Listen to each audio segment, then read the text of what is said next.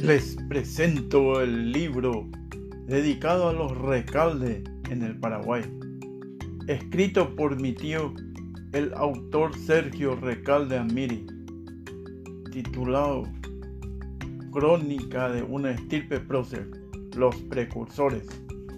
terminado de imprimir en Asunción del Paraguay en la primera quincena del año 1976 en los talleres gráficos Orbis, Sociedad Anónima,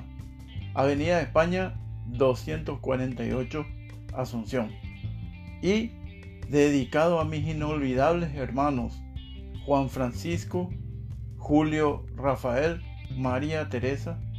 a mi hijo Juan Francisco y a su esposa Regina Fiori, a mis nietos Juan Francisco y Miriam Graciela,